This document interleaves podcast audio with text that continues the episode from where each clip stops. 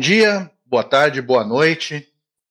Estamos aqui reunidos para mais um episódio do Linha de Três.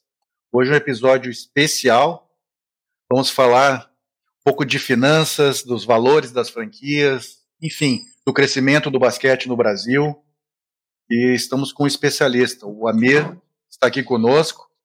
E eu já agradeço desde já, Amir, pela tua disponibilidade e generosidade nos dar o prazer da tua presença aqui para falar conosco por um tempinho sobre a NBA, uma coisa que a gente gosta bastante. E a gente está fazendo, nesse ano, uma temporada inteira de, da, da, NBA, falando de todas as franquias e agora nas finais, que também é muito importante.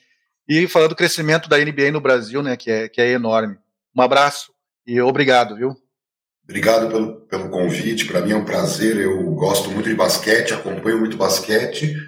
Venho é, falando do basquete para os meus clientes, né, o basquete crescendo muito no Brasil, o Brasil se transforma num país importante, né, para que marcas comecem a olhar para a modalidade, né, não só porque tem uma Olimpíada ou porque tem um jogo importante, mas como construção de marca, como a gente fala também para outros esportes. E, particularmente, a NBA, que eu tenho conseguido é, analisar os dados, e é, sem sombra de dúvida, a liga mais disruptiva no esporte mundial. Ela fatura menos que a NFL, podemos dizer que ela fatura vai pouco menos da metade, mas ela é muito mais disruptiva. Então ela primeiro dá o passo e depois, por exemplo, a NFL acaba copiando ou até se inspirando. Então isso para mim é muito importante porque não é o mais rico, mas o mais criativo, o mais inovador. Sim, e são várias ações né, da, da, da liga, né, a, que vai além da, da, da, quadra, né? Eu acho que isso diferencia a NBA das outras ligas americanas também, né? É uma das coisas que eu sempre cito quando você fala de basquete, e eu jogo muito basquete nos parques, e o perfil do cara que joga basquete é um cara de periferia, é um cara que gosta de rap. Então o hip hop, a cultura hip hop, aí o grafite, as tatuagens, a própria essa, essa visão urbana né, que o basquete tem dentro dos Estados Unidos, mas você pode ver que a própria FIBA já está mudando a linguagem também para uma linguagem mais contemporânea, né, que é ligada assim, a essa, esse jovem urbano, que é bem esse consumidor, na minha opinião, que vem surgindo né, de forma muito forte, que é esse jovem que não se vê mais no futebol, por qualquer motivo, que é um gamer, mas que vê na NBA por conta né, do extra quadro, inclusive. Né? Às vezes o cara nem é tão louco para o basquete, mas ele acaba se apaixonando pela modalidade por tudo que a modalidade representa, os jogadores muito engajados né, no seu ativismo. Então, acho que tem muita coisa além da quadra, sem falar na qualidade do espetáculo, falando do jogo em si, não só do entretenimento. É, você pode perceber que qualquer time de NBA hoje, hoje pratica um esporte de altíssimo nível. Então, você vê os jogos com muita qualidade. Então, isso também angariou muitos fãs. O fã não quer aquele jogo de que vai ser no futebol 5 a 0 todo final de semana, não. Claro que nós sabemos que nem temos as finais, você sabe que um time é melhor que o outro, mas você vai lá e um Boston vai lá e, e faz o seu jogo e ganha e mostra que não é só o dinheiro, o time mais estrelar que vai fazer a diferença, porque tem muitos fatores que envolvem o basquete, diferente do futebol, de outros esportes, que pode fazer com que em décimos de segundo tudo seja alterado. Então, para o mundo dos negócios, essa, essa emoção toda que o basquete gera para mim, em termos práticos, poucos esportes no mundo oferecem. É. E Luiz? Amir, eu tô extasiado assim, de te ouvir. Eu sou teu fã desde sempre. Eu te conheci lá em 2009, num curso da Perestroika, do Kickoff, que tu deste uma palestra que, assim, uh, quebrou a cabeça, assim, tipo, os cara mudou completamente a minha visão do futebol na época. Enfim, sou teu fã e desde sempre admiro muito teu trabalho. Sabe que me chamou Obrigado. a atenção? É, eu que agradeço. Sabe que me chamou a atenção a tua fala a respeito da questão da, do basquete como cultura, né, da cultura hip hop, do, da tatuagem, da, do rap, etc. Que é uma coisa que é muito próxima também do basqueteiro brasileiro, né? Mas o basquete no Brasil, ele tem uma cultura diferente. Ele tem uma cultura de clube, de clube social, vê, joga lá o Paulistano, joga o Pinheiros. Aqui por muito tempo foi a Sordipa, o Corinthians e Santa Cruz, os mais fortes. Como é que tu vê essa disrupção chegando no Brasil? Uh, a gente está conseguindo transformar o basquete de modalidade de clube, de sócio de clube, em uma cultura de parque de jogador de time? Eu digo o seguinte: é, durante muito tempo, realmente, o basquete era um, um, esporte de clube mesmo, até porque você não tinha tantas quadras, tabelas, cestas disponíveis nas cidades para você poder é, praticar o esporte. Então, efetivamente, se você não tivesse um clube, você não conseguia jogar. Eu acho que alguns movimentos aconteceram. O primeiro foi da própria NBA, que ela tem essa cultura né, do basquete é, divertido, é, é, movimento. E isso é muito forte no basquete né, 3x3. Então eu acho que, ao mesmo tempo que tem aquele garoto de classe AB que vai lá e compra uma camiseta da NBA, aí o pai se empolga, leva ele no parque para jogar um basquete ou vai no clube, existe aquele cara que não tem condições de comprar uma camisa. Eu sempre que eu frequento muitos parques e, conversando com o pessoal, o programa do sábado, do domingo do cara é passar o dia jogando basquete no parque. Ele mora longe, ele vai de bike, ele vai com os amigos, ele marca pelo WhatsApp. E tem muitas quadrinhas, eu não sei, em Porto Alegre, em São Paulo, muitas quadrinhas espalhadas, muito mais do que antes. E eu acho que é uma tendência de crescer ainda mais. Os espaços urbanos ficaram limitados. Então, por exemplo, o futebol perdeu muito espaço, a várzea perdeu muito espaço, porque não existe espaço na cidade para você jogar no futebol em, em, grandes espaços. Enquanto que o basquete, às vezes eu tenho uma quadrinha perto da minha casa que eu vou jogar com o pessoal, é uma quadra minúscula, uma, uma quadra diminuta, ocupa um espaço diminuto na cidade. Então, o basquete tem essa característica. Outra questão também, que eu acho que é importante, é, é uma coisa que me chama a atenção, você está numa quadra de basquete, num parque, numa periferia, e vai chegando um cara com uma caixa de som, ele não coloca outra coisa que não seja rap. A cultura rapper ela está vinculada ao basqueteiro. Então, por mais que você queira jogar basquete, lá, ouvindo pagode, samba, você até pode, mas não combina com esse público. Então, é, tem, muito, tem muito elemento é, chave, na minha opinião, para essa cultura urbana que o futebol não tem. Então, eu acho que, por exemplo, o futebol freestyle tem. Né? O futebol freestyle é um negócio legal, mas é uma coisa muito específica, muito de nicho. E o basquete, é sempre bom lembrar que ele foi o segundo esporte brasileiro, é, hoje ele volta a crescer, ele encosta no vôlei, ainda está atrás do vôlei, mas o vôlei teve seu boom também para performance, não tem como discutir a importância do vôlei como esporte, mas é óbvio que o basquete é parte do nosso DNA. Tanto é verdade que na hora que a NBA vem e descarrega um caminhão de estratégias para dentro do nosso mercado, o mercado responde automaticamente. Né? Então, não é inventar né, um esporte novo para uma população que nem está acontecendo com o futebol americano, que também é uma realidade. Mas os dados que o Google publicou é que o interesse pelo basquete na pandemia aumentou em 90%. Quer dizer, é muito difícil você ter um esporte que cresça tanto. Então, teve um lado pandêmico, das pessoas buscarem um certo isolamento, e o basquete permite, né? Como outros esportes, como o beach tênis também acabou explodindo, mas tem também a cultura muito forte da transmissão dos jogos da NBA. Então, Hoje, o NBA League Pass, você paga quanto? 25 reais por mês? Você assina né, pela, pela Vivo, por exemplo. Então, me parece que é muito fácil a gente somar essa cultura urbana, do hip hop, da música e, e das artes, né? Porque eu sempre falo muito para a questão da escola pública. Imagina o basquete com essa cultura do, do, hip hop, levando essa garotada a praticar esporte e fazer sua arte. Porque às vezes um garoto não joga basquete, mas está lá envolvido por conta dessa cultura agregadora que a modalidade tem. Então eu acho que vem do clube, mas a população de classe média baixa, que é muito parecido com os estudos que eu vi na Inglaterra, o inglês tradicional gosta de futebol, rugby, e o inglês working class, o imigrante, o cara que está mais isolado né, na sociedade, ele é basqueteiro está nas periferias jogando basquete. Então, eu acho que é uma cultura mundial que tem muito valor, na minha opinião, quando a gente traz isso para o mundo do marketing. Show. Vai, Vicente. Eu também quero agradecer a presença do Amir aí, que é uma, uma referência para todos nós em gestão esportiva, marketing, essas análises de, de finanças, né? É, a Mira é, tem acompanhado as publicações da Esportes Velho e em relação, eu quero ficar ainda no, no crescimento acelerado do basquete no Brasil, né, no interesse. Né, tanto vi lá que dobrou o número de participantes e, e hoje cerca de 50 milhões de fãs né, de basquete no Brasil. é, tu achas que tem um, tem um pouco a ver com a, as várias formas de se consumir o esporte. A gente tem streaming, a gente tem YouTube, voltou para a TV aberta, a TV aberta ainda é um fator.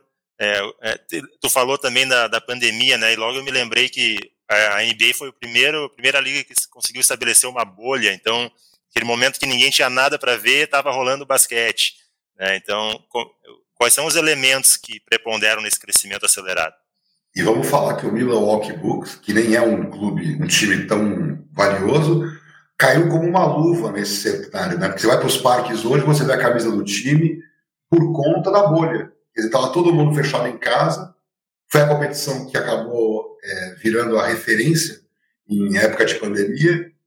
E isso me chamou muita atenção, né? Porque o Milwaukee, que nem tem torcida, de repente vira um time porque foi o campeão da bolha. Né? Então, são essas coisas do efeito pandemia. Mas, assim, o que, o estudo do Google fala? Que hoje 4% dos brasileiros praticam esporte. E dados que eu tinha anteriormente, do Ministério do Esporte, falavam entre 1,7% e 1,9%. Quer dizer, então, está claro que houve um aumento, que é o Google chamou a atenção para esse dado. E o dado que mais impressiona é o esporte enquanto exibição. Há um gap enorme entre o praticante e a audiência. No futebol, não tanto no futebol é muito parecido. O mesmo cara que joga também assiste. Então, a minha leitura como especialista é que nós não percebemos quando saltou de 2 para 4.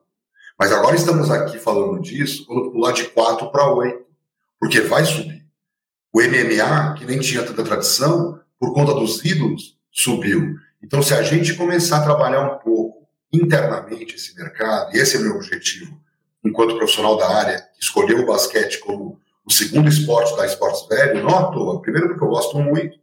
Segundo, porque eu tenho, por exemplo, dentro da minha casa, a minha filha, que tem 11 anos, que desde muito cedo a gente joga basquete, 21 parado, foi o primeiro esporte que ela praticou, e, ela começou a ganhar de mim de verdade, e é uma coisa louca, porque assim, o 21 parado exige técnica, não tem força, tamanho, então ela aprendeu a arremessar, e isso eu quero levar para outras crianças, eu quero poder passar isso adiante, de que antes de você jogar um vôlei, um futebol, você tem como jogar um 21 parado. E eu que não me dei conta que podia ter comprado uma cestinha de criança em casa e ela com pouca idade já teria jogado. Então eu sinto também todo mundo pega uma bolinha de papel e joga no lixo, no né? lixo é. joga seu basquete. Então eu acho que está faltando é a gente é, incorporar o basquete como essa modalidade de assistir e de jogar. E nós provavelmente todos aqui gostam muito de jogar. Todo mundo sabe que não é fácil jogar basquete. Esses são muitos elementos. É a força física, é a capacidade aeróbica, é o cognitivo, é, você não pode andar com a bola, você depois tem que passar logo para o outro, pro outro que está melhor posicionado. Então, não é um jogo que permite você não jogar, jogar sozinho. Jogar sozinho só se for arremessar. Agora, o jogo dinâmico, isso para o mundo atual, que precisa né, de trabalho em equipe, cooperação, altruísmo. Então, o basquete, é, é, eu estudei muito as modalidades, está muito claro como é uma modalidade que você pode fazer jogo misto, eu, a minha filha está num time de, de, de, basquete, né, treinando, meninos e meninas, porque nessa faixa etária de 11 anos não tem tanta diferença. Ela, por exemplo, é mais alta que alguns meninos, então isso lá na frente vai fazer a diferença. Porque eu, eu sinto também que isso é uma cultura muito positiva para as meninas, porque é um esporte muito praticado por mulheres no mundo todo.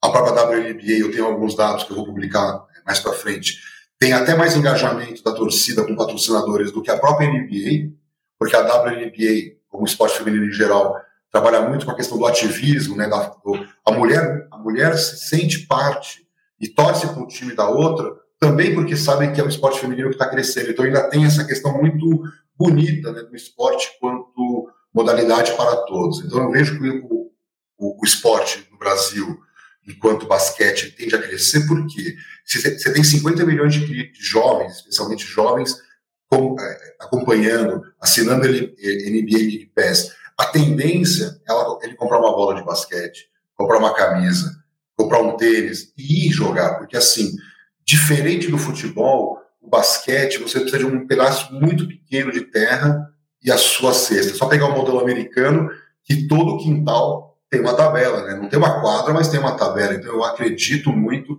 Eu fico mapeando as, perto, né, na minha região onde eu moro, onde estão as quadrinhas, estão muito, muitas quadras estão deterioradas, tem muito espaço, na minha opinião, para você fazer ações comunitárias, educar as pessoas para não verificar as quadras, porque ela vai ser usada pelo filho, pelo, pelo, pelo irmão, pelo primo. Então, eu acho que também tem uma conscientização de que é um esporte da comunidade para a comunidade, especialmente nessa, nessa parte mais pobre né, da nossa sociedade, para evitar que o garoto vá para o crime, você vai ter que dar alguma coisa para ele. E aí, novamente, o esporte, junto com as artes, tem o seu papel, porque também ninguém fica jogando basquete o dia inteiro, mas você pode ter um, uma soma de atividades que eu não vejo em outras modalidades. Então, eu acho que a, grande mágica do basquete é a cultura que está por trás do basquete. Quando você vê jogadores como o LeBron James, que gastam milhões né, com a sua própria comunidade, e ele abriu o caminho para que outros façam o mesmo, por que não aqui no Brasil?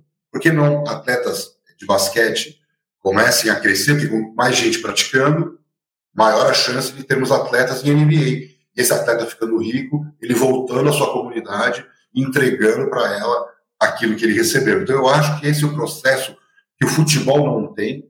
Falta consciência social de muitos jogadores de futebol e sobra consciência social, na minha opinião, em jogadores de basquete. Então eu estou vendo com muito bons olhos que esse seja um processo, é lento, mas o 4 para 8, que eu chamo, né, sair de 4% para 8%, é um boom de faturamento.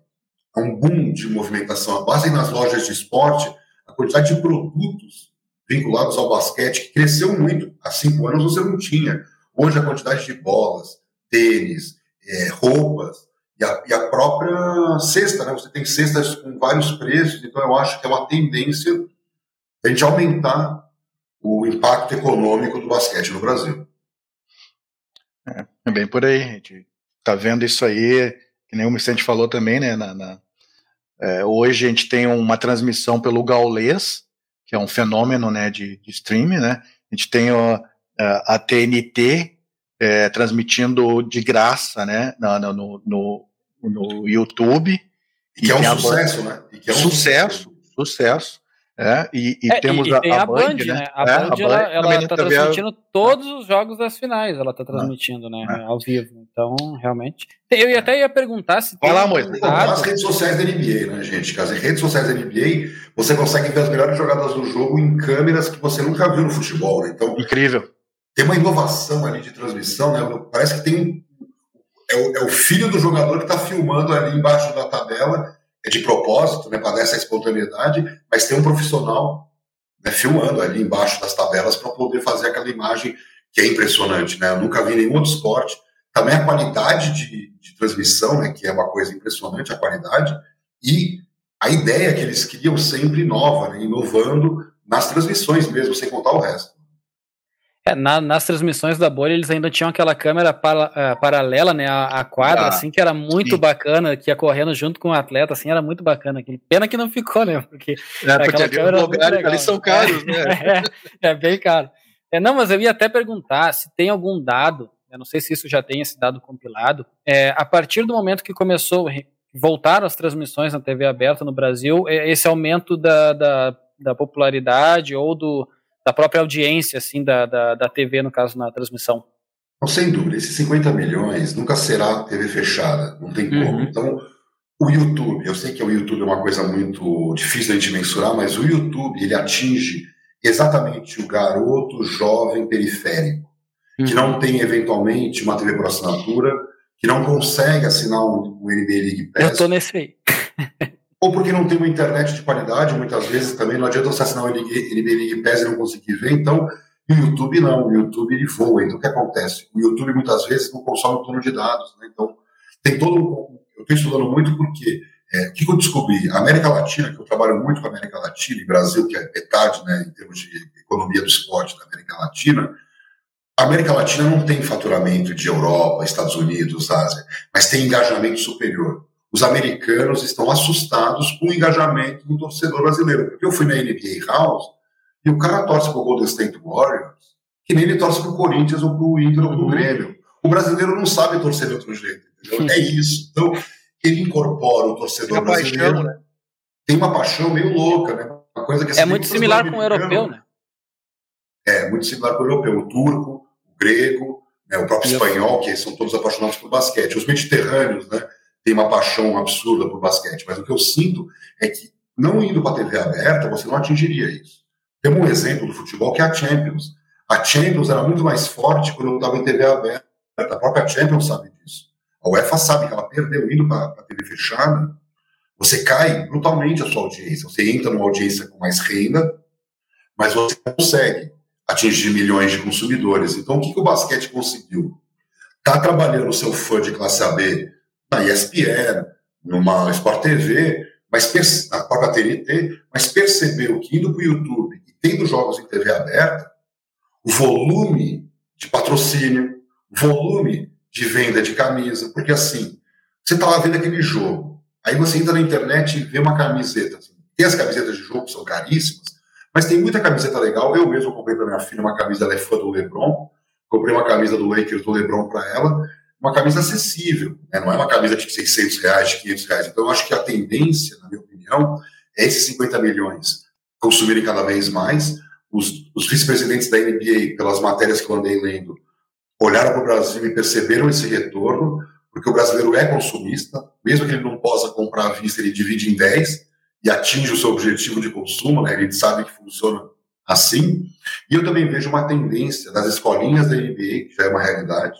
Né? Então, isso vai aumentar o número de praticantes, e eles sabem que aumentando o número de praticantes, aumenta o número de telespectadores. Se aumenta o número de telespectadores, aumenta o impacto do negócio junto aos patrocinadores. Então, tudo que os clubes brasileiros nunca fizeram, que a CBF nunca fez, a NBA veio aqui, montou seu escritório, começou a fazer. Eu comentei no Twitter, eu paguei para ir na NBA House, e foi maravilhoso, mas efetivamente eu paguei para assistir um jogo pelo telão se olhar pela, pela a parte prática. Só que a experiência, as fotos que eu pude bater lá, é, tomar uma cerveja vendo o jogo, fui no fan day, levei minha filha, quer dizer, é uma experiência que nós nunca tivemos.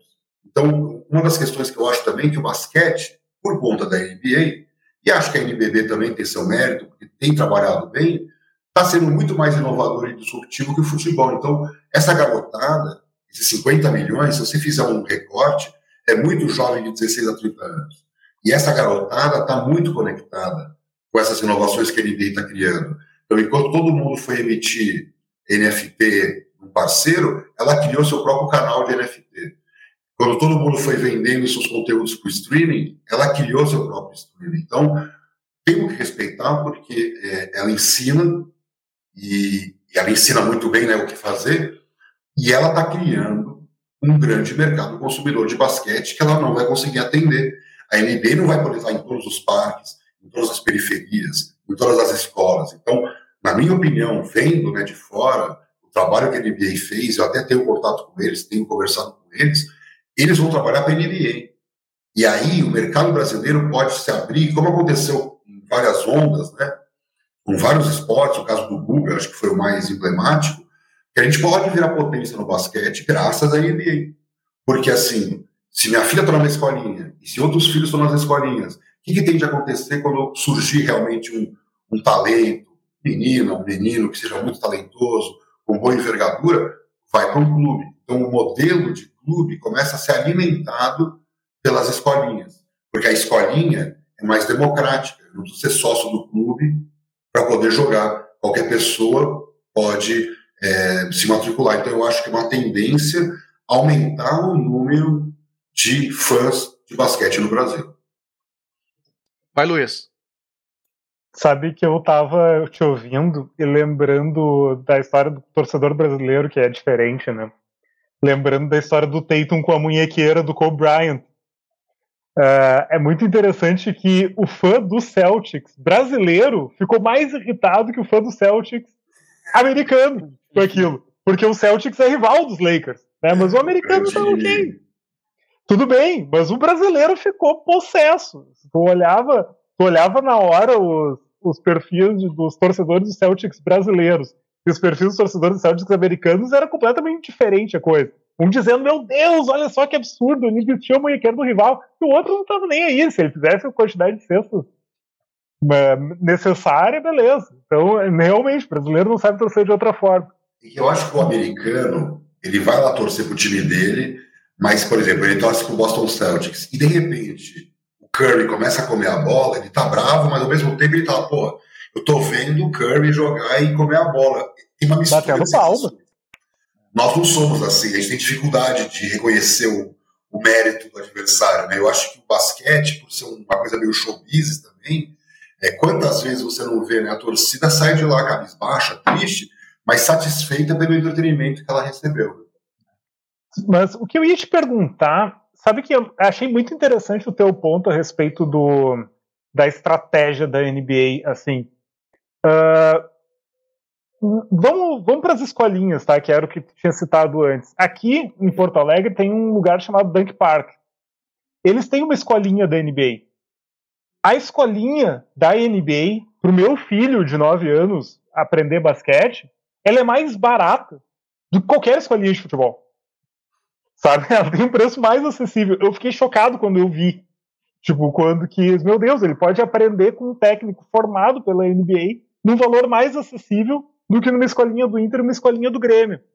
Uh, e, a, e a gente tá vendo no esporte, no geral brasileiro, não apenas no futebol, o futebol é, ele é o mais uh, claro em relação a, a isso, o que a gente chama de elitização. A gente coloca o torcedor que paga mais caro e azar. A gente não quer nem saber do outro. A gente tá, faz aqui o nosso trabalho para o sócio, faz aqui o trabalho para o torcedor que paga o Premier. A gente não quer saber do resto. Como, como convencer o cara do dinheiro, Amir? Que não é só o cara do dinheiro que entrega para ele o awareness, que entrega para ele a que entrega para ele a reputação, sabe? Porque eu consigo entender para nós aqui, aqui a gente não é investidor, sabe? Aqui a gente, aqui a gente vai opinar a respeito disso. Mas tu, Amir, tu trabalha com gente que tem dinheiro, que o cara que tá lá é dono de um clube e pensa, cara, por que, que eu vou trabalhar uh, para botar para uma liga brasileira para trabalhar com escolinha na periferia, para trabalhar com comunidade? Para quê? O cara não vai me dar retorno. Por que eu vou trabalhar com esse cara? Como é que a gente convence essas pessoas? Então, eu vou usar os números, que é a coisa que eu acho que eu acabo provando, né? A NBA, assim como outras ligas, sofreu muito com a perda com a pandemia. Então, quando olha os números da pandemia, a NBA, porque ela vive de ginásios lotados, então fechou o ginásio, perdas brutais. Então, ela cai, por exemplo, no faturamento de quase 9 bi para 6,4 bi. Então, só para ter uma ideia, o Golden State Warriors, que faturava 440 milhões de dólares antes da pandemia, caiu para 258 milhões de dólares, quer dizer, uma perda pesada. Podemos falar de vários outros exemplos, né? o próprio Boston também, e muitos outros sofreram. Agora, a grande questão é a seguinte: é, mesmo com tudo isso, o valuation das, das franquias cresceu no período de perda. Você fala, como é possível? Porque o patrocínio cresceu, o patrocínio da NBA, sendo uma liga muito menos valiosa em termos de valuation, é maior do que o da NFL, está pau a pau com o da NFL, então proporcionalmente é maior que o da NFL, eles estão ali com 1,5, 1,6 bi de faturamento, em plena pandemia, o patrocínio subindo, porque a marca não vai tirar. Você está na bolha, com transmissão, a marca não vai tirar aquela marca. Então, por exemplo, isso foi um ponto. E o segundo ponto, o, o NBA Top Shot. Então, o que acontece? O faturamento cai e o valuation sobe. Opa, eles estão no caminho certo, porque a tendência agora é voltar com o valuation crescendo junto com as novas alternativas digitais que foram criadas. Então, o que eu sinto? A NBA faz a mesma conta quando vem para o Brasil e fala: o Brasil é um país de população de baixa renda, que os clubes europeus vieram, tomaram conta, os brasileiros também estão aqui, no basquete não tem ninguém. Então, eu não preciso cobrar 500, 600 por mês se eu quero criar uma base de consumo. Então, a visão deles, porque eles fizeram isso em outros lugares, eles já foram para a China, já foram para o México, já foram para a Turquia, países com características né, de baixa renda também, né, com dificuldade de consumo, e eles foram exitosos em todos esses mercados. O que eles não perceberam, eles não sabiam, porque não é a área deles, mas é a nossa, é que no período que eles resolveram investir no Brasil, foi o período com o menor interesse do brasileiro pelos seus times, pensando nos jovens, cada vez mais antenados os millennials com os times europeus. Então ele já tem uma desconexão com o local, né? então e o geração Z desconectado com o futebol, carente de uma modalidade. Então o geração Z é gamer e odeia futebol.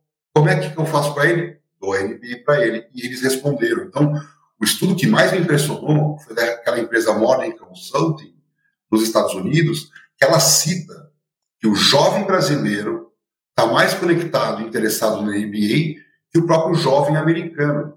E faz algum sentido, porque o jovem americano ele acompanha mais futebol americano que NBA. A NBA cresce muito entre os jovens, mas o futebol americano é tão forte que não tem como ser comparado. Então a NBA vem em segundo lugar nesse público, já passou o beisebol, tranquilo. Agora vem o Brasil. Esse jovem não tem mais a paixão pelo futebol. Ele abraçou a NBA. Você pode perceber que tem muito, muita gente hoje que prefere ver jogo de NBA a ver jogo de futebol. É uma realidade. E a NBA não tinha calculado isso. Ela sabia que ela ia entrar no Brasil, fazer a lição de casa, crescer nesse mercado e o Brasil ia se tornar um mercado importante. Agora, cresceu tanto, por conta de todos esses fatores, que a Liga só quer saber de botar dinheiro no Brasil. Então faz todo sentido para a Liga ter um número enorme de garotos de baixa renda no seu projeto é, é, Junior NBA, por exemplo. É, que eu fui na NBA House e fiquei muito encantado a quantidade de jovens de baixa renda que estavam ali por conta das parcerias com o setor público, inclusive. Então, ela coloca esses garotos para consumir, dá o refrigerante para ele consumir, dá a comida para ele consumir, dá a chance dele brincar de graça, e ele volta para casa com a camisetinha da NBA, de graça. Quer dizer, que clube brasileiro fez isso? Quando a CBF fez isso? Então, é uma consciência de construção de indústria, porque nos Estados Unidos é assim que funciona. Você tem 30 times e mais a liga trabalhando em prol do seu desenvolvimento. E você vai, por exemplo, hoje para o Brasil, e você sabe que, por exemplo, aqui você tem um número enorme de consumidores, dá para você trazer um jogo da liga. Dá para você trazer, por exemplo, uma escolinha, um ídolo, porque vai ter aderência. Se trouxer qualquer ídolo dessas finais, por exemplo, para fazer uma ação de marketing no Brasil, não tenho a menor dúvida, vai explodir, porque é, eles não eram ídolos até pouco tempo, e agora eles já são. Você pega o Tatum.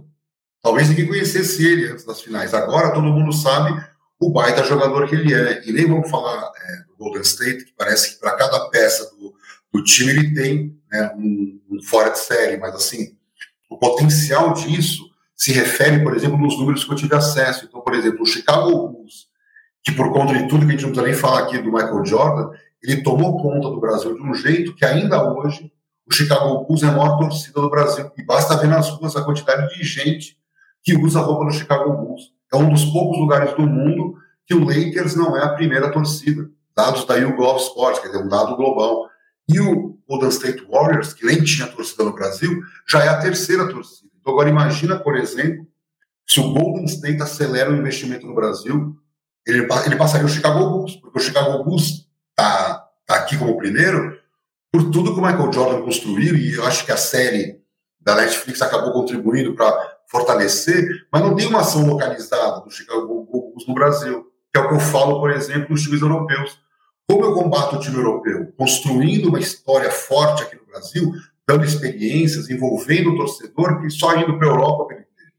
A mesma coisa a NBA. Então, a NBA vindo para cá, ela ensina para gente de que tem que tá, você tem que tratar o torcedor local, não é só o torcedor global. Essa visão de eh, redes sociais, transmissão, não. Eu tenho que dar uma atividade local para fortalecer o vínculo com a marca. Isso eles fazem como ninguém. Então, é, a, a, grande diferença, eu acho, da NBA para as outras ligas é que ela não se importa de executar determinadas tarefas para atingir um objetivo maior no futuro. E isso, para mim, é fabuloso, porque a aula de marketing todo dia. Todo dia tem alguma coisa que a NBA faz que você fala, poxa, isso aqui é inovador. Nossa, isso aqui ninguém nunca fez. Então, há que se valorizar esse trabalho. Né? Então, quando a gente olha, por exemplo, os números dos times, da liga, crescimento, ele é o único esporte entre os, entre os esportes dos Estados Unidos que efetivamente, em todos os cantos do planeta, tem fãs. Dizer, o futebol americano cresceu, o hockey, o beisebol, mas não dá para comparar com o basquete. O basquete, entre todos os esportes, ele é disparado mais global. Então a NBA está apenas trazendo para si o que é do, do, seu direito, né? E o seu, o seu mérito de ter feito. E eu acho que o mercado brasileiro tem muita oportunidade além da NBA, muito além da liga, mas até hoje, acho eu, que é a que mais soube ganhar dinheiro aqui no Brasil com basquete. Eu vejo, eu vejo movimentos, né, da, como tu falou, inovadores, né, da, da liga e, e, alguns aspectos que eles que, que não, não é tão inovador, parece óbvio, mas que eles fazem, né? De, de as, as franquias têm que ter um ídolo. Que isso aí tinha no futebol, a gente estava até conversando antes da gente entrar no ar, estava conversando com o pessoal, porque antes a gente tinha no futebol ali, ah, o Flamengo do Zico, o Inter do Falcão, o, o Grêmio do Renato, e tinha o ídolo, o, tipo, o, o, o, torcedor mais jovem, ele iria ir no estádio ver o ídolo dele. E o basquete, a NBA faz isso, ela cria os ídolos para cada franquia. Onde tem hoje o fenômeno de Amoran, franquia pequena, o Grizzlies, mas hoje não é. Todo mundo a menos valiosa. Né? É, a menos valiosa, mas todo, vai, acho que vai mudar um pouco isso. É, porque todo mundo quer ver o Jamoran. Então eles fazem, esse é o trabalho do draft também, né? Do, do de colocar, de, de equilibrar equilibrar na, entre as franquias, né, ter um equilíbrio para todo mundo ter é, jogadores fantásticos, que nem agora o Grizzlies tem o Jamoran. E isso falta, a gente vê no futebol, no futebol não tem. E aí que perde o interesse do jovem, né? Tu vai ver quem? É, é, o, é o Flamengo de quem? É o, o Flamengo até agora, nesses últimos anos, tem o Gabigol, acho que tem essa, é, é, é esse olhar do torcedor mais jovem e tal. Mas quem mais tem?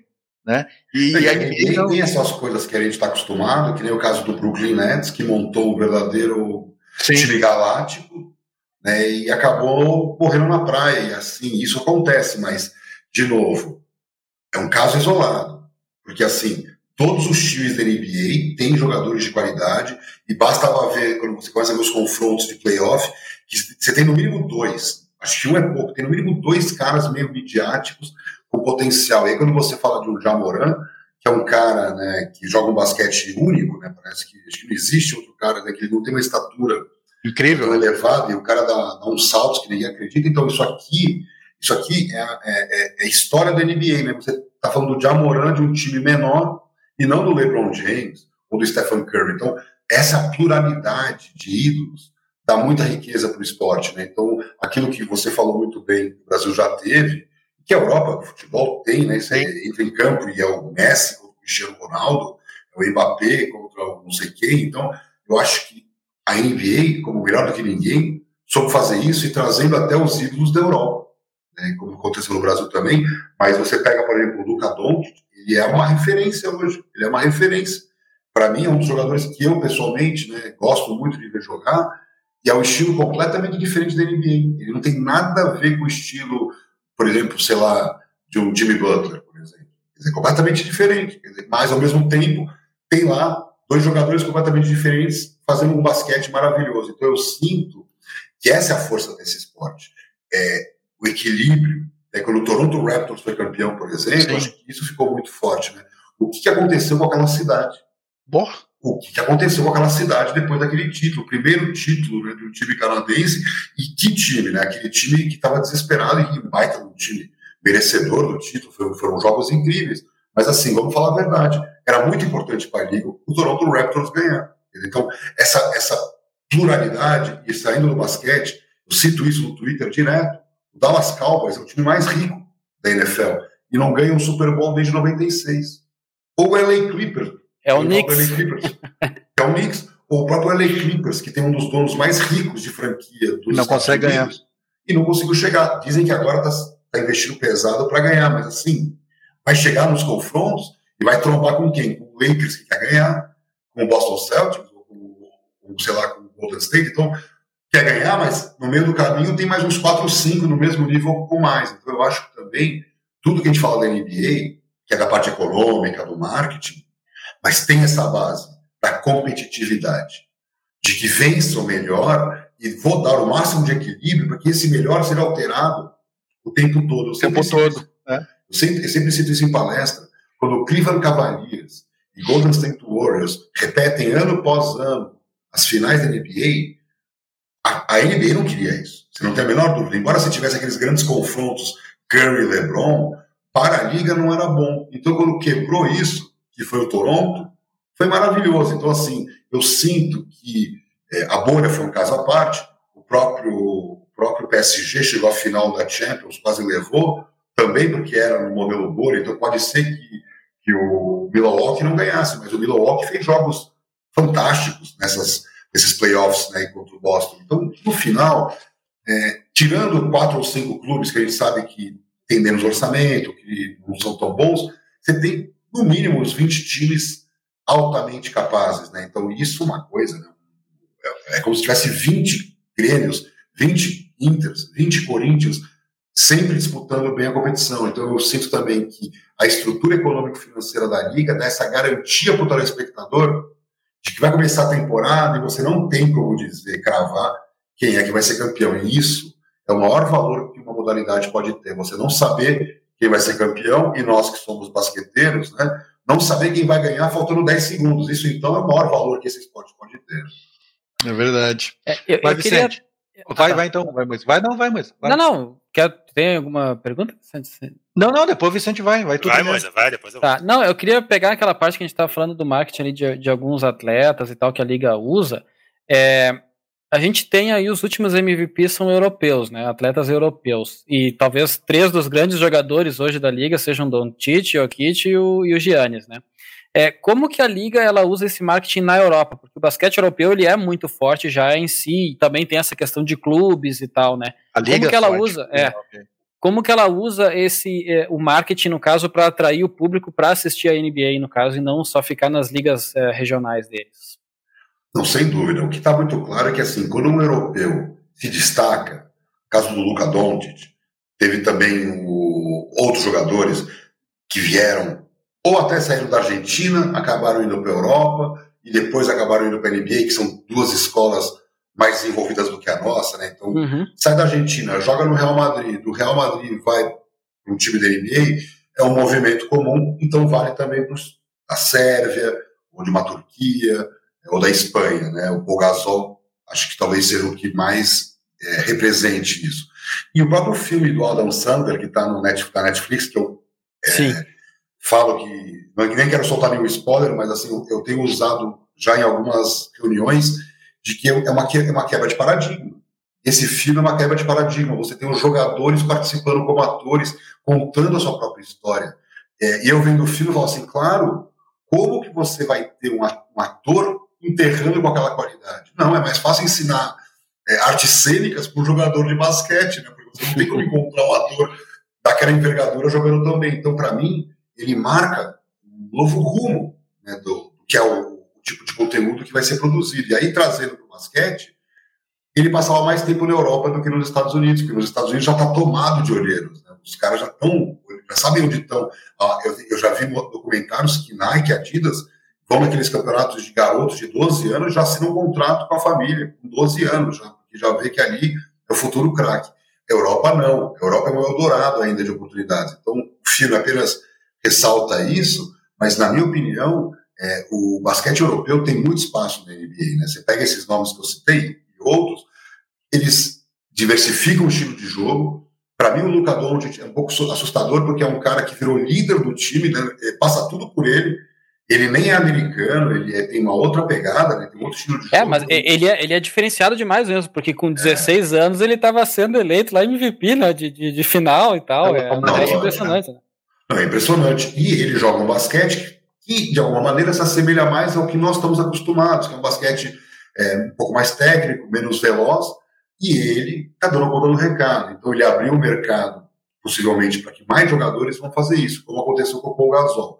Ao mesmo tempo, que na hora que o Paul Gasol chega na liga, 46 milhões de espanhóis que já eram apaixonados por basquete, que já consumiam NBA, vão se conectar de madrugada para ver os jogos do craque. Então, é, assim como aconteceu no Brasil, com alguns jogadores brasileiros também, e você motiva, mas o que está tá acontecendo, que aconteceu com o Messi, com o Cristiano, com outros atletas, é que o cara já, já, já não tem mais aquela coisa de nacional. Então, a minha, é meu ídolo nacional, ele é transnacional, né? O ídolo, o cara torce pro Luca Doncic não porque é do meu país de origem, mas porque ele joga do jeito que eu gosto, porque ele é porque ele é muito craque. Então, eu também estou percebendo no basquete uma mudança, onde o cara começa a torcer pro time por um ídolo que não tem nenhuma relação com a sua nacionalidade, né? Então, eu acho que o Tetocompo, por exemplo, é o maior exemplo de todos, um cara que imarcável, a garotada se impressiona, deve ser não tenho, mas deve ser craque no PlayStation, né? deve ser super bom no PlayStation. Uhum. E aí, meu amigo, ele vira ídolo de um cara que nem sabe se direito falar o nome dele. Então eu também sinto que o que está acontecendo, e o basquete prova isso, que nem o LeBron. O LeBron, no auge da pandemia, que o LeBron é um caso à parte também, né? Óbvio, ele é um cara muito fora da curva, mas o LeBron, é, durante a bolha, que deu uma acalmada no futebol aqui, segundo o Google, teve o mesmo índice de buscas do Gabigol. Por quê? Porque a NBA equivale ao Flamengo. Se são 50 milhões de fãs, é maior que o Flamengo. Uma loucura. Nós estamos falando de um esporte que até pouco tempo representava 2% da prática esportiva dos brasileiros. Por isso que eu estou muito animado, porque assim, está crescendo em todos os, todas as frentes e está crescendo num ponto que eu acho que é muito legal, que é o entretenimento. Então, quando você vai numa NBA House e vê duas mil pessoas ali só pelo prazer de estar tá ali, de sentir aquela emoção, imagina então quando a gente criar esse ambiente dentro das arenas, porque eu acho que a NBB tem espaço ainda para crescer muito no basquete e entretenimento, que eles estão investindo dentro da sua possibilidade, mas por quê? Pega um domingão, eu quero ter uma experiência de basquete, infelizmente a NBA não está aqui.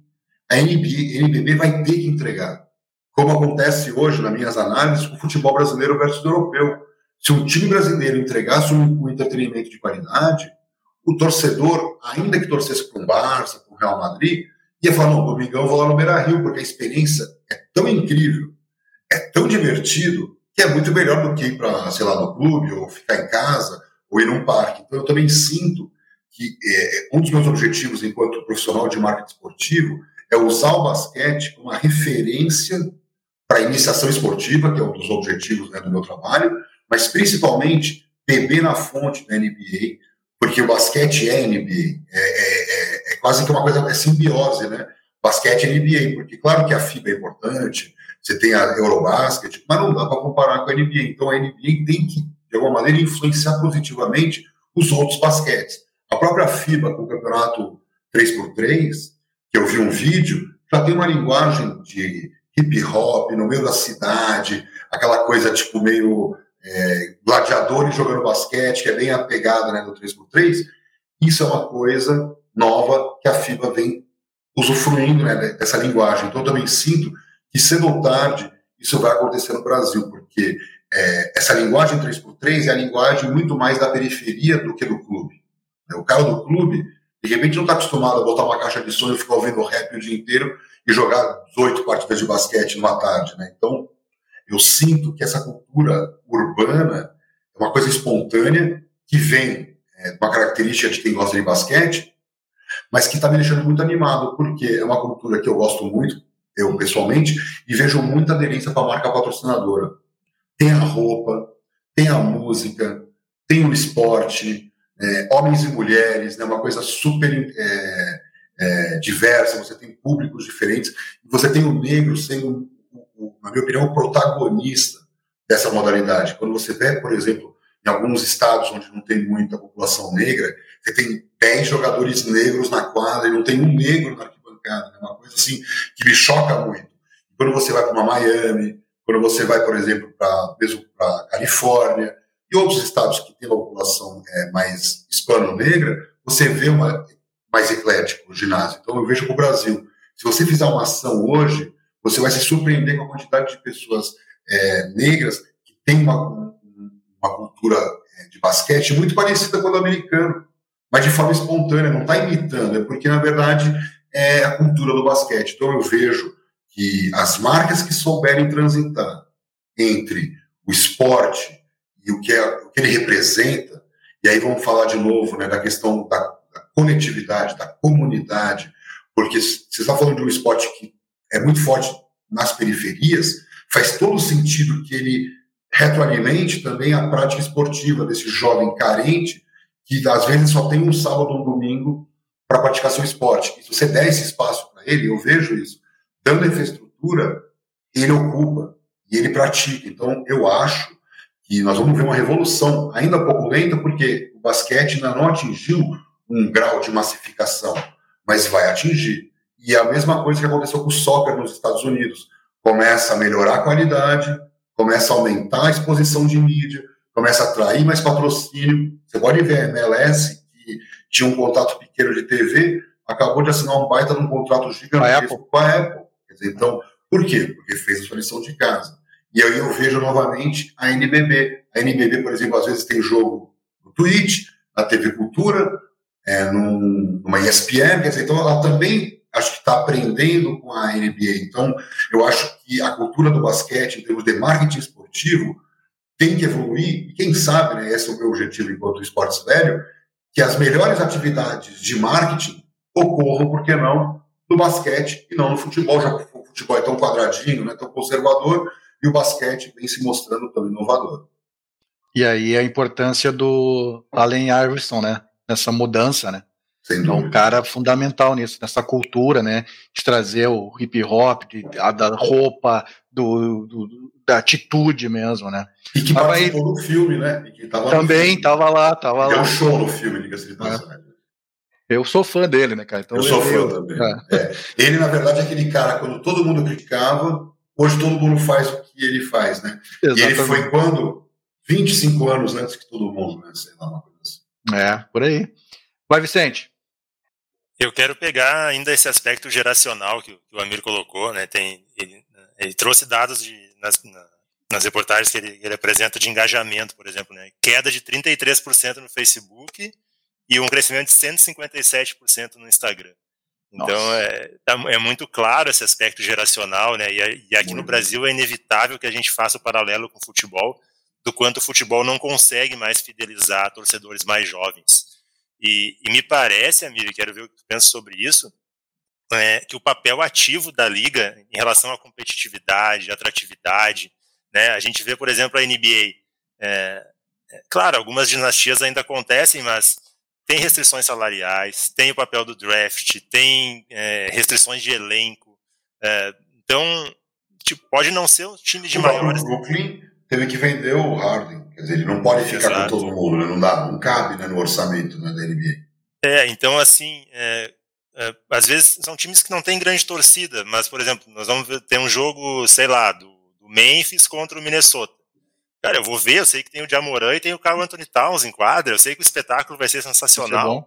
Vai ser né? O, Edwards então, agora. É, o Anthony Edwards, que é um cara midiático também, de entrevistas, e fala. No filme do Adam Sandler, ele, ele é, é bem, bem protagonista. né? E, então, eu queria ver sobre assim, o quanto a gente deixa aqui no Brasil muito a própria sorte as coisas irem acontecendo, sem um papel ativo e rápido, né? A gente vê a NBA, ela ativamente está lá nas causas sociais, está lá pensando nas regras de salário da liga para garantir uma competitividade, acontece alguma coisa, tá, tem uma aplicação de uma multa rápida e tal, tá resolvido, e, e, o jogo segue, é tudo muito mais dinâmico. E aqui a gente tem esse sentimento de atraso, né? A coisa está sempre mais arrastada. O que eu sinto também, né, não sei se vocês concordam comigo, que, por exemplo, como exigir no futebol uma modernidade se todos que administram o futebol são arcaicos no seu modo de uhum. pensar? Total, dizer, total, é isso aí. E quando você vê o, o, o comissário da NBA, que não é um jovem, ele está totalmente antenado com o que está acontecendo no mundo. Quer dizer, não é uma questão etária, é uma questão de mentalidade. Você pode ter, de repente, um cara jovem com uma mentalidade super conservadora, um cara super mais velho com uma mentalidade moderna, mas dentro dos clubes, o que eu verifico ao longo da minha vida é que você não consegue, eles são refratários ao novo. Então, o que é o refratário ao novo? É um cara conservador, é um cara que não quer mudar nada, mas está tudo muito ruim, ele não quer mudar nada, porque ele tem medo, porque ele nem sabe por exemplo, os clubes estão desesperados para fazer sócio-torcedor, quando na verdade eles tinham que estar tá pensando como vender serviços digitais para o torcedor. E é o cara de Santa Maria, que vocês conhecem bem, o cara de Santa Maria, que é um serviço digital do clube dele, ele não quer ir para Porto Alegre, ele vai uma vez na vida, outra na morte, ele quer lá no dia a dia dele consumir o clube dele. E aí vamos trazer para a NBA. A NBA está te dando isso. Ah, você quer assistir todos os jogos da NBA? 25 pila por mês. Acabou acabou. E é isso que o futebol não entende. Vai vender um cariocão por 50 pau por mês, enquanto a NBA está te dando todo a NBA por 25. Não faz vários, vários a gente, a gente já fala. Né? A gente já fala disso aí, de, de, dos clubes criarem tipo uma transmissão no YouTube também, que fosse há quantos anos, mano? É, há 10 anos, eu acho que a gente eu fala. Eu escrevi um artigo sobre, é, não é da NBA, mas que a NBA está muito conectada com esse público gamer, por quê? É o cara que consome NBA e também joga game. Não só game de NBA, mas esse público jovem. Quando você olha para o futebol, é, você não tem tantos caras jovens lá no comando. Então, voltando, a NBA é eminentemente negra, né? O consumidor, o jogador. Várias séries que eu assisti me chamou a atenção. O diretor da Adidas para basquete, negro. O diretor da Nike para basquete, negro. O diretor da NBA, negro. Porque você, ele entende melhor.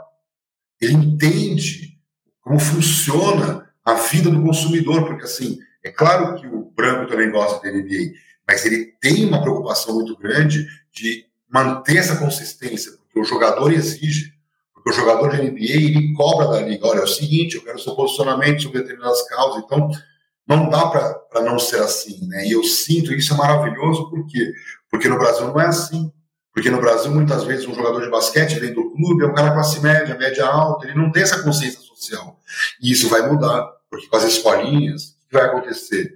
Porque eu vejo um basquete de qualidade dessa, desse pessoal da periferia, caras que aprenderam muitas vezes ali, na rua, né? Não teve oportunidade de ter um professor, ver na televisão, imita. Cara, isso é muito louco, porque se você canaliza isso, se você estrutura isso como indústria, isso vira um monstro.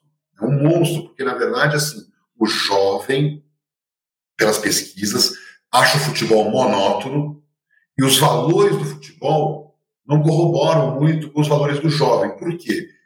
E é muito louco, eu vou falar. O jovem ele foi, ele foi criado no game. E o game não tem roubo. Quando tem um replay, ele vê, não, errei, acertei, o juiz errou, acertou. Essa coisa subjetiva do futebol, do VAR, que o cara manipula tal, no, nas ligas americanas já foi resolvido. Abre-se o microfone, o árbitro fala para o público. Foi por causa disso, toma vai, não toma, toma aplauso, mas é assim que é a transparência. E isso está muito ligado com os valores que o jovem respeita. O jovem não aguenta, não aguenta mais essa coisa de manipular resultado, de não saber é, a verdade dos fatos. Eu brinco que o Brasil é o único país que cria o VAR e tenta esconder a imagem para o cara não poder ver. Quer dizer, é o contrário do que você vê nas ligas americanas, cujo principal objetivo é entregar para o fã o que há de mais, a maior lisura, o respeito à equidade, o fair play efetivo. Então, o que, que eu sinto? Os caras estão se matando na quadra. Acabou o jogo, eles respiram fundo Respeito. e voltam a serem cidadãos, né? Cidadãos, porque se o cara sair batendo, nós já vimos casos de jogadores que tiveram problemas na carreira por um destempero, né? Um destempero e o cara ficou marcado para toda a vida como um cara agressivo, um cara desequilibrado. Então, o que eu sinto também às vezes? Que o que está faltando é, para nós, enquanto gestão de marketing esportivo, é entender o público que consome, o que não consome mais.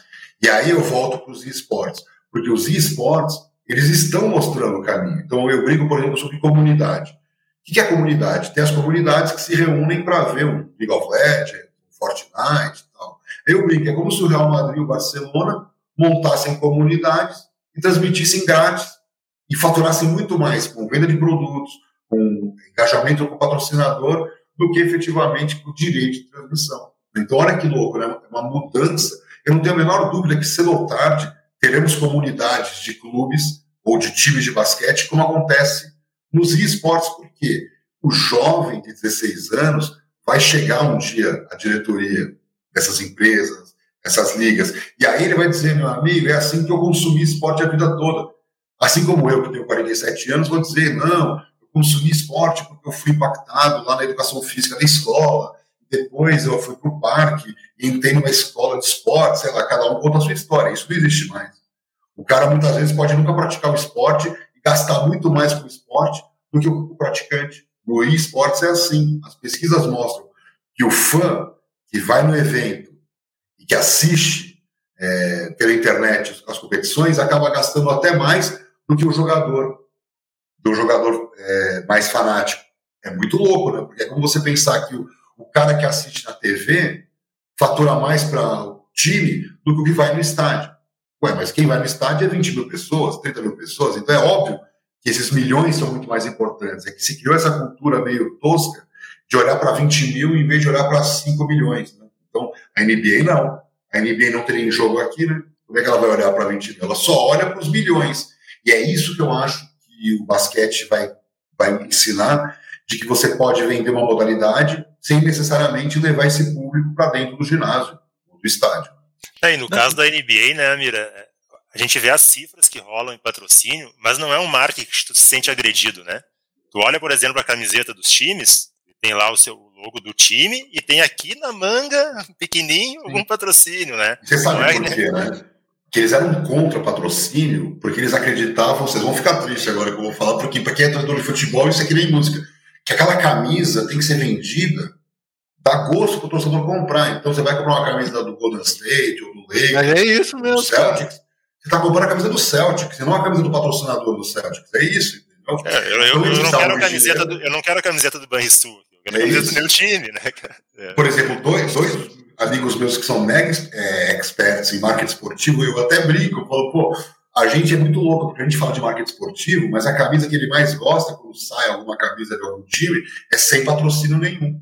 Porque o especialista em marketing esportivo também entende que aquela camisa limpa pode ser altamente valorizada para um torcedor. Ele pode ter um patrocinador e falar o seguinte: ó, vou te dar de presente, vou tirar minha marca para você poder ter sua camisa limpa. E aí uma, uma, o torcedor vai falar: pô, esse, esse, patrocinador entende e eu vou, eu vou ser cada vez mais fã fiel a essa marca. Então, tem certas jogadas que o esporte permite que outras modalidades, outros setores não permitem. E eu acho que a NBA pelo que eu estou entendendo pelos números, está dando muito resultado desses patrocinadores, porque o patrocinador só aparece aqui. O resto é ativação de marketing. E nisso eles são bons. Vou dar um exemplo do que eu vivenciei. Fui na NBA House, aí minha filha bateu no totem uma foto com o LeBron James, é, pegaram meu e-mail, já mandaram a foto para o meu e-mail, ok, nada demais. Fomos lá numa ação da Sadia, ficamos arremessando bola de basquete, ganhamos um produto da Sadia. Depois um outro da, da Ruffles, ganhamos um produto da Ruffles. Nós não gastamos nada. Nós ficamos lá brincando e ganhando produtos. Chego em casa, dia seguinte recebo um e-mail da NBA. Olha, se você quiser fazer um filme com, comendo Ruffles e, e, e mandar para a gente, seu vídeo pode participar da promoção. Olha como está cruzado. Ele, ele, teve acesso ao e-mail pelo Totem, ele, ele me deu um salgadinho e depois falou, olha, filma você para aparecer na transmissão. Quer dizer, eu até brinquei com um amigo meu, eles não estão para brincadeira, os caras estão levando a sério. E isso é uma aula de marketing, porque, é óbvio, estou falando disso aqui, mas assim, é, eu vi, vi, de perto, por exemplo, pessoas é, enlouquecidas com a bola, com a bola, com a bola de diamante, batendo foto, jogando PlayStation, tudo no mesmo lugar. Agora imagina quando a gente construir isso é, de forma recorrente, porque isso é uma coisa única, para um público muito específico de São Paulo. Eu sei que tinha gente de fora de São Paulo que acabou indo a São Paulo para ir visitar, mas assim, imagina então uma arena. Espalhar, né? Uma arena em cada cidade. E aí, de novo, eu volto para a NBB, porque o fã de basquete, ele gosta de basquete, não só do seu time. É diferente do jogador ou do torcedor de futebol, né? E, eu, e aí eu vejo se um cara chegar para vocês e falar, pô, vou te levar num jogo do Orlando Magic, porra, mas o Orlando Magic não é meu time. Mas você não vai, vai igual, né? Você vai falar, cara, aonde que Bora. eu vou puxar? Entendeu? Então, se falar Golden State Warriors, então, você nem dorme à noite, né? Então, de ansiedade. Eu quero mostrar que, assim, isso foi construído. Né? Então, todo mundo vai para os Estados Unidos, vai no jogo da NBA e volta e fala para o amigo, não, não, você tem que ir. Jogo de NBA, experiência única, compensa, vale a pena. Então, não é o contrário daqui, né? Quando você fala jogo de futebol, é um saco, é tarde, é chato, mas eu vou porque eu sou fanático. É o contrário, você vai por fanatismo e não por amor ao entretenimento, a se divertir, a levar seu filho ou estar com seu amigo. Então, eu acho que é uma... dificulta, eles dificultam cada vez mais o torcedor no estádio, né? Mas eu acho Tem uma experiência. que o basquete vai trazer essa cultura de consumo, porque a NBB Malemare fez isso. E o jogo das estrelas da NBB é, foi um sucesso de marketing. Então, claro que não dá para comparar, mas eu sempre volto a falar do local, porque eu falo muito do basquete local. O que é o basquete local? É o cara jogar, ele ter um ídolo local, porque assim, é muito distante você amar o Curry, amar o Messi, né? É isso. Então, meu trabalho também vai ser criar esses ídolos locais. Eu acho que tem espaço, porque se não vai ser na seleção, vai ser nessa cultura 3x3, da enterrada, dessa, dessa brincadeira um contra o outro, né? Imagina, por exemplo, dois atores famosos jogadores, que adoram, adoram jogar basquete, fazendo um filme, um jogando contra o outro, só que explode, porque tem um público que consome basquete, tem um público que consome entretenimento, eles vão se encontrar na hora que você somar as duas coisas, que é o que a NBA faz todo dia. Quando um, um sei lá, um Drake briga com um jogador na quadra, a NBA adora, porque está dentro do controle, né? Uma coisa controlada, não é uma coisa Spike agressiva. O Spike Lee, o, o Jack Nicholson, são famosos. Então a gente pode construir isso. Por quê? Vai ficar todo mundo esperando para ver qual vai ser a treta do jogador tal com o jogador tal. E quantas histórias né, de LeBron batendo boca, do Curry batendo boca, do Kevin Durant batendo boca com famosos ali na. E o cara vai lá e mete uma enterrada e o cara fica quieto. É assim, é uma brincadeira. Isso é conteúdo de marketing. E a NBA, é, ela, de alguma maneira, ela, ela, ela se transformou no que ela se transformou também por conta disso, né? Dessa coisa das celebridades que se tornam parte do espetáculo. E, e a cena do Jay-Z com o Curry rodou o mundo, né? É isso. Então, assim, de novo, dá para construir muito storytelling com o basquete que eu não consigo enxergar no futebol. Então, o que me anima, e eu falo muito, né, do, eu comecei agora esse trabalho de negócios do basquete, que é uma coisa que eu já venho olhando com muito detalhe, porque tem muita coisa legal para ser falada. Na Europa, por exemplo, Real Madrid e Barcelona, nos times da NBA, nos times do Brasil, você vê Franca jogando, jogando um basquete altamente competitivo. Então, dá para encontrar muita coisa positiva e eu também acho que o futuro é periferia. Eu acho que o basquete vai se fortalecer no Brasil, porque é lá que está o grande apaixonado de basquete, o cara que joga e assiste. E esse cara tem muito valor para os patrocinadores. Então, Passamos de uma hora e seis aqui. Não quero estender muito, né? Teu tempo é precioso, mas vamos à última rodada de pergunta, então. Vai, Luiz. Cara, uh, eu, fico, eu vou agradecer novamente. Eu fico cada vez mais extasiado quando eu te ouço. É, faz 11, 11 anos que eu te ouvi pela primeira vez. Mais 13 anos. E eu, eu tô ouvindo de novo e fico extasiado de novo. E era só futebol antes, você vê, né? E era só futebol, exatamente. Vamos para Porto Alegre, tá? Que é o nosso o lugar onde a gente está. Porto Alegre tem uma história com basquete, tá? O, olha só que coisa doida que eu vou dizer. O Inter é o maior campeão gaúcho de basquete ainda, e não tem um time desde 1984. O último, o último. A última vez que o Inter foi campeão gaúcho de basquete foi em 82, e ainda assim ele é parelho com o Corinthians, para ver como tem uma história longa com basquete, que foi absolutamente sempre o Corinthians, né? Sempre o Corinthians. É, sempre o Corinthians. O Corinthians, o Corinthians Santa Cruz, exato. E essa história foi abandonada. Abandonada, não tem como dizer o contrário. Uh, Porto Alegre renegou essa história por nos últimos 20 anos. Não teve mais times de basquete. Vamos lá, o NBB está crescendo. O NBB atualmente tem um time em Caxias e vem um, um investidor aqui, top de linha, que pensa: cara, eu vou botar uma grana para fazer um time de basquete, vou reformar uma arena, vou colocar o ginásio Tesourinha no Gigantinho, sei lá. O que, que tu diria para esse cara? Eu diria para nunca, nunca se preocupar com o resultado e se preocupar com o entretenimento. Se ele conseguir entregar para o patrocinador, para o fã, para o mercado, algo que nunca foi feito, ele vai ter mais dinheiro. E tendo mais dinheiro, ele vai ser campeão. Então, qual é o grande problema? Gastar muito e não conseguir arrecadar, porque é 3, 4 mil pessoas que vão no jogo de basquete, né, no NBB. Então, não fecha a conta. Então, o que ele tem que fazer? Fechar essa conta dando resultado. Então, o resultado, na minha opinião, é um resultado de marketing e eu focaria muito na prática esportiva. O que eu aprendi? Se você pratica um esporte, você assiste esse esporte. Eu vejo pela minha relação com a minha filha, a gente não via futebol juntos.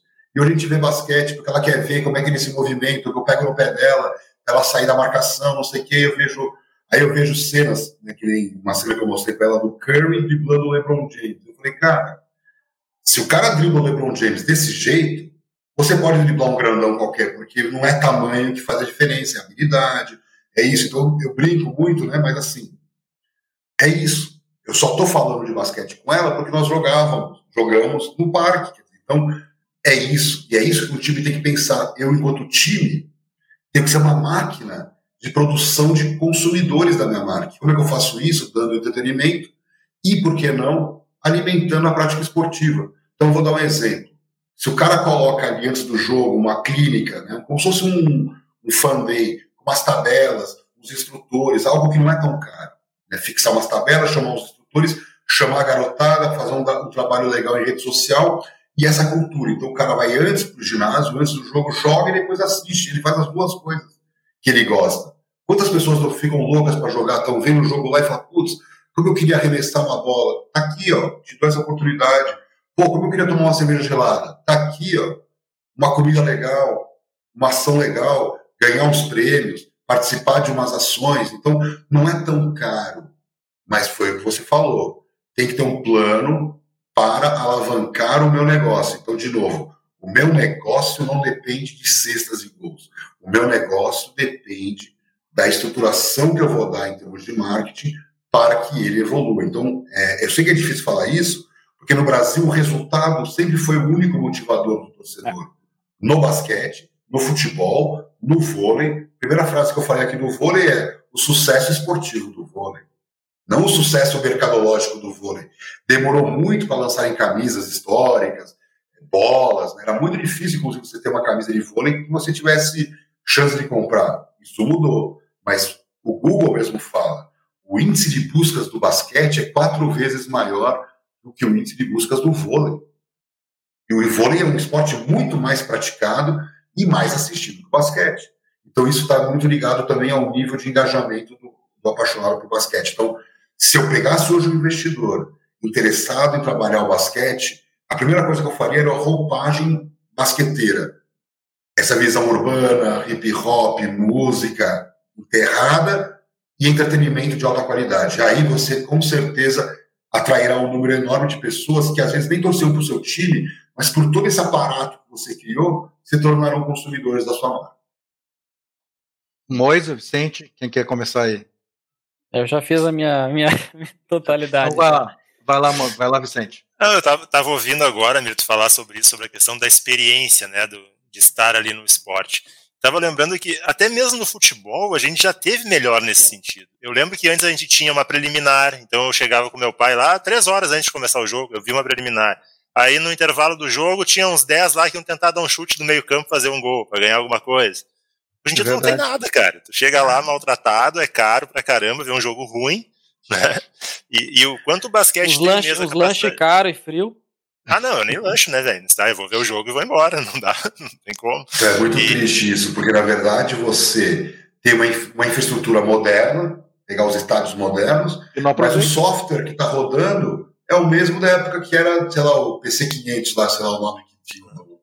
É, e, como, e como, né, Amir, o basquete ele te dá a, a, proximidade com a, com a atividade, né? Uma quadra te deixa muito próximo, muito dentro do espetáculo. Teu ídolo tá ali a pouquíssimos metros de distância, tá sentado na tua frente num banco. Então, e é, a NBA é faz isso. Abre o microfone do treinador, você ouve tudo. Quer dizer, é tudo um mise-en-scène que foi criado para você se sentir parte do espetáculo. Exatamente. É. E, e, aí eu queria te perguntar o seguinte: é, se tu não vê a possibilidade em relação ao basquete, a gente conseguir construir essa, essa identificação, essa cultura com o esporte, é, que não tem uma ligação direta com a rivalidade, com um oponente que me afasta, né, que me exclui. Por exemplo, a gente pode ter um time numa cidade, aquela cidade, já foi assim, aqui em Santa Cruz a gente teve, né, no Rio Grande do Sul, é, não, não, necessariamente essa coisa da exclusão, mas da, do agrupamento de, de, quem gosta do esporte. É, eu vejo isso no futebol feminino, como eu citei, que até a menina do time contrário acaba também assistindo porque sabe a importância de dar seu, sua audiência e crescer. Eu acho que o basquete pode ter um pouco disso e também acho que tem uma questão de entretenimento. Então, quando você vê um torcedor do Boston Celtics na arena do Golden State, ele está com um copão de cerveja curtindo, igual se ele estivesse na casa dele. Porque não faz a menor diferença em que estrutura você está. Pô, óbvio que aquele, aquele ginásio maravilhoso do Golden State, quem não quer estar tá lá, lá naquela fanfest, né, tomando uma cerveja, solzinho, São Francisco, mas assim, não faz diferença se o cara está numa cidade pequena numa cidade grande. Estou numa arena esportiva, a experiência vai ser maravilhosa. E é isso que eu acho que vai ser o grande diferencial para o mercado brasileiro o basquete pode trazer uma certa experiência por estar influenciado por uma liga que é a liga, né, como eu citei, mais disruptiva e mais inovadora, então não faz sentido, que é o que a FIBA está fazendo, Final Four. Final Four já foi uma criação, então leva todo mundo para uma cidade específica, então fomenta o turismo, o cara sai de lá, vai para o restaurante, depois no dia seguinte tem jogo, aquela coisa. Então, o que eu sinto é que a NBA influenciou, e nós não estamos sendo influenciados ainda por ela como seremos. Então, eu acho que tem muito potencial, na minha opinião, ainda, porque é tudo muito novo. Você vai num jogo de basquete hoje, raras exceções, vai ser parecido com o que era há 30 anos, não diferente do futebol. E aí eu falo, né, o brasileiro tem muita dificuldade de aprender sobre gestão de eventos. Talvez tivesse que importar um pouco de executivos da operação de eventos para a gente poder melhorar. Eu acho que a operação de eventos, que é o nosso maior ponto frágil, você pode olhar em qualquer operação de eventos nos Estados Unidos, é de altíssimo nível. Então, eu também tenho uma teoria que eu acho que talvez seja a hora da gente importar executivos de operação de evento, e o cara fala, não, eu já fiz isso 100 vezes, imagina, isso aqui é uma baba, que tudo parece tão difícil, a polícia não deixa, o clube não quer, a federação não permite, não. Então vamos incorporar essa visão de fazer a coisa bem feita. E aí, de novo, o basquete tem obrigação, porque a NBA, como é a NFL, né? Se você vai falar, por exemplo, de um jogo de futebol americano no Brasil, você tem que incorporar um pouco do que aconteceu na NFL, porque o consumidor está acostumado a assistir, acompanhar. Então, por que não fazer a mesma coisa no Brasil? Não é, é copiar a NBA, mas é dar para o torcedor de basquete algo que o torcedor de futebol, de vôlei, não tem. E aí aumentará em muito o impacto da modalidade enquanto é um produto de consumo e de entretenimento. É, eu vi já que a, a, própria NBB ela já tem é, a, a, NBA já presta alguma consultoria para ela nesse nível de crescimento para aprender mesmo, para aprender. Isso já, isso já vai é, fazer uma diferença tremenda, né? Em poucos anos. Isso é é, não, voltando naquilo ali que, que, que, o Amir comentou, né, da, do Euro, da Euroliga, por exemplo, a final desse ano, né, que foi com o ano do Lu, da Turquia contra o Real Madrid, né? É, é, era impensável, por exemplo, se, se fossem tempos atrás, né, que seriam jogos na Turquia, na Espanha, era impensável ter as torcidas mistas, por exemplo, né?